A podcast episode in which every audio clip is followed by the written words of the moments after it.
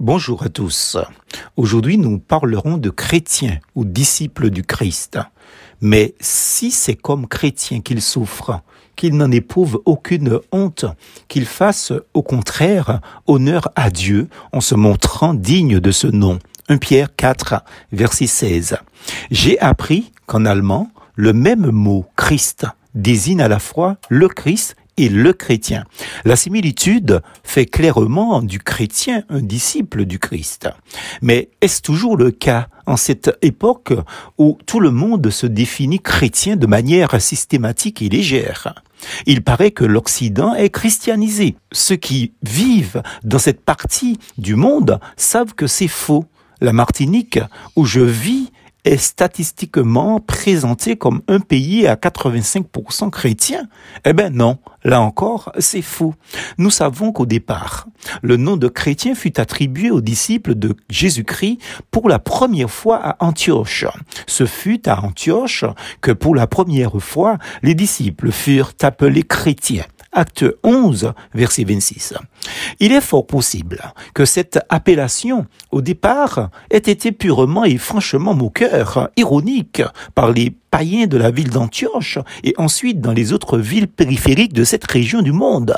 Tenez, c'est comme l'expression protestant au départ, lors de la réforme protestante, avec notre père, entre guillemets, dans la foi, Martin Luther, anciennement prêtre catholique et d'origine allemande. Attention à ne pas confondre ce Martin-là avec Martin Luther King, l'américain noir, qui lutta pour euh, la justice sociale à la fin des années 50, début des années 60 et qui fut assassiné. Eh bien, quand lors de la réforme protestante, Martin Luther et les autres frères ont dit leur désaccord avec la religion d'État catholique sur la question du salut gratuit en Jésus-Christ par la foi et non par les œuvres.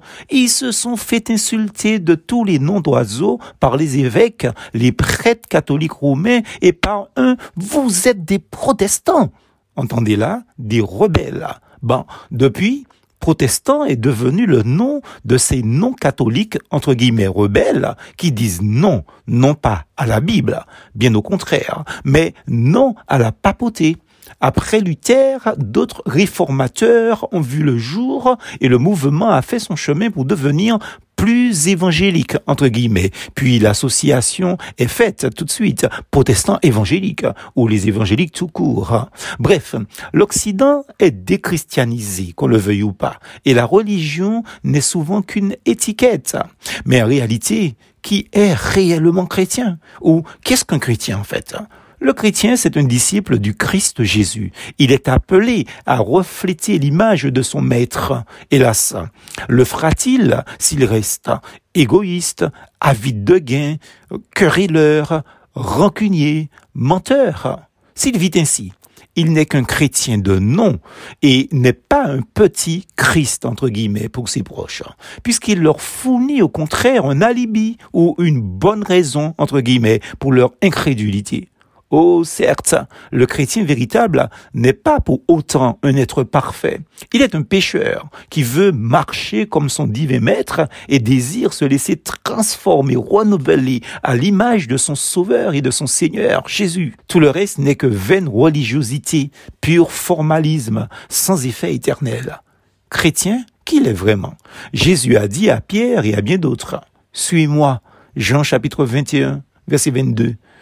Et aussi, si quelqu'un veut venir après moi, qu'il renonce à lui-même, qu'il se charge chaque jour de sa croix et qu'il me suive. Luc chapitre 9, verset 23.